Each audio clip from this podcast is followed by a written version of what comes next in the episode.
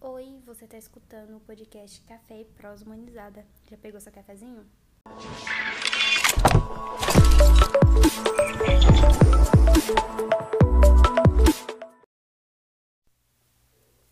Olá pessoal, eu sou a Maria Augusta e hoje eu vim conversar um pouquinho com vocês sobre o décimo capítulo de Teoria Feminista, da Margem ao Centro, que como vocês já sabem é um livro escrito por Bell Hooks. Esse décimo capítulo tem como título Parentalidade Revolucionária e aqui a Bell Hooks vai abordar um tema muito complexo, e eu falo complexo no sentido de que existe uma resistência muito grande, inclusive por parte de mulheres progressistas, em atribuir igualmente o papel da educação de seus filhos aos pais também dessas crianças.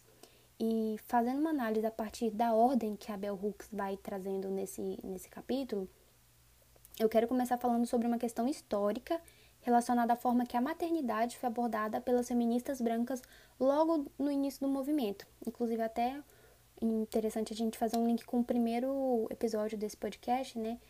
É, principalmente quanto à questão de, das diferenças né, entre o movimento feminista negro e as demais é, formas de se analisar esse, essa situação. E voltando então um pouco aqui a esse décimo episódio, e ao décimo capítulo principalmente, é muito interessante a gente se ater ao fato de que a Bell Hooks fala sobre a visão das mulheres negras quanto à maternidade. Para ela, se tivessem perguntado às mulheres negras e também às mulheres brancas pobres o que elas pensavam a respeito da maternidade, ou pelo menos se elas tivessem tido a oportunidade de se manifestar a respeito, o que foi dito não teria sido dito da forma que foi. Acontece que as mulheres brancas refletiram seus preconceitos de raça e de classe e enxergaram a maternidade como um obstáculo à pretensão de entrarem no mercado de trabalho. E por outro lado, para as mulheres negras e as brancas pobres, era uma questão muito diferente. E por quê? A Bell Hooks vai justificar isso no fato de que as mulheres brancas, pobres e também as negras viam na maternidade um momento em que elas eram valorizadas. Para essas mulheres, a maternidade então não era um problema.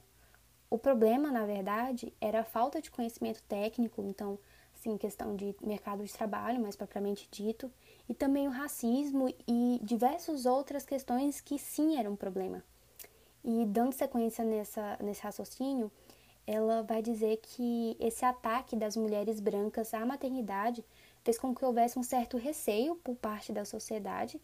É, afinal de contas, a gente está falando de uma questão que tem um caráter religioso muito enraizado e então aqui ela já analisava que apesar dessa questão houve um ressurgimento do interesse na maternidade e isso trouxe consequências positivas, mas também trouxe consequências negativas. Quanto às positivas, ela vai falar sobre como é importante a gente discutir e pesquisar a educação que é dada pelas mulheres enquanto as negativas se relacionam ao fato de que a maternidade é muito romantizada. E aí, é, ela vai citar novamente que as mulheres brancas inicialmente abriram mão da maternidade para focar na carreira profissional e quando elas já estavam estabilizadas nessa no mercado de trabalho, elas acabavam engravidando. E aí elas iam até a mídia e sempre passavam a ideia de que qualquer realização profissional ou fora de, da, da vida de casa é menos importante que ser mãe. Ou seja, os, a maternidade é, e o sentimento que isso traz é mais importante do que qualquer coisa, e, e foi essa a ideia passada. Só que para Bell Hooks isso é um pensamento muito perigoso, e principalmente pelo fato de que a mídia abordava o tema de uma maneira muito irresponsável. E ela vai falar de talk shows, de revistas de moda com roupinhas de bebê, é, dentre diversas outras coisas. E ela não chegou a citar o Instagram, mas eu acho importante a gente fazer essa análise dele, porque a gente sabe que existem diversas blogueiras que fazem postagens de seus filhos, de suas filhas, e infelizmente é, muitas delas, pelo menos as que têm muita visibilidade, é, retratam uma maternidade muito idealizada, uma coisa muito distante da nossa realidade, porque, assim, são mulheres que têm babás 24 horas por dia para cuidar das crianças. E para quem tem uma ajuda para literalmente assim cuidar da criança o tempo todo, é claro que ter uma criança é muito assim muito mais fácil do que se você tivesse que é, cuidar dela o tempo todo, né? porque a gente está falando de uma realidade em que as mulheres têm que, e eu digo assim, a realidade fora do Instagram, né? Que a gente tem que é, se dedicar a tarefas domésticas, ao trabalho, a nós mesmas, diversas obrigações. E a gente sabe que essa realidade é a maior é, parte da, da realidade das mulheres brasileiras. E a gente então tem que pensar em como o público recebe isso. A Bell Hooks pensou, o que, que ela pensou? Que a ideia é que a maternidade é abordada de uma forma muito irresponsável, como eu já falei, mas ela vai focar principalmente no fato de que isso tem um impacto muito relacionado ao fato de que as adolescentes passam a antecipar mais ainda a maternidade, porque, né, vem essa questão e pensam que é tudo mil maravilhas. Mas a gente tem que observar que a, gente está numa altura em que as mulheres que têm mais filhos têm maior probabilidade de viver na pobreza e que existem muitas crianças em orfanatos. Então, essa forma de abordar, como eu já falei, é muito irresponsável. E voltando um pouquinho à questão da forma que as mulheres brancas lidaram com a maternidade logo no início do movimento feminista, a Bell Hooks vai afirmar que posteriormente essas mesmas mulheres passaram a romantizar a maternidade, que inclusive é aquelas questão do questão dos talk shows que eu falei, etc. E ela acredita que isso seja uma forma de, de reverter os prejuízos que foram causados por elas. Em seguida, a Bell Hooks vai entrar no fator biológico, para ela, enquanto a sociedade considerar que a relação mãe e filho é mais importante e não fizer uma diferenciação crítica, a responsabilidade de criar os filhos, as filhas, sempre vai ser da mãe. E ela ainda cita o quanto os dicionários refletem essa realidade. É, se você pesquisar o termo pai, você vai encontrar definições ligadas à aceitação de responsabilidade, ao fator biológico, né? Tem lá, tipo assim, ah, genitor de, de sua cria, alguma coisa nesse sentido. E quando você pesquisar mãe, você vai ver que tem é, termos ligados a amor, a ternura, a cuidado. E mais adiante, ela vai falar um pouco sobre a ideia de transformar os homens em seres maternos. Na concepção dela, isso não deve ocorrer. É, a sociedade não tem que atribuir ao pai o papel da maternidade. Muito pelo contrário, tem que atribuir o papel da paternidade. O que a gente tem que fazer é deixar com que a paternidade e a maternidade estejam equiparadas. As responsabilidades de um devem ser compartilhadas pelo outro também. E nesse sentido, então, ela vai dizer que historicamente é ensinado aos pais que o, papai, que o papel deles é exercer autoridade e amparo financeiro e material às crianças. Então, há um problema muito grande nesse sentido, porque além de a gente ensinar que o papel do pai é secundário, a gente ensina que o da mãe é primário. E é justamente por causa dessa colocação da sociedade que as mulheres não têm segurança em dividir a responsabilidade da criação de seus filhos. Eu já falei sobre isso no começo desse episódio e eu volto a falar porque é um ponto-chave da análise desse capítulo, inclusive. E dando continuidade, ela vai falar sobre alguns desafios que devem ser pensados pelas feministas do futuro.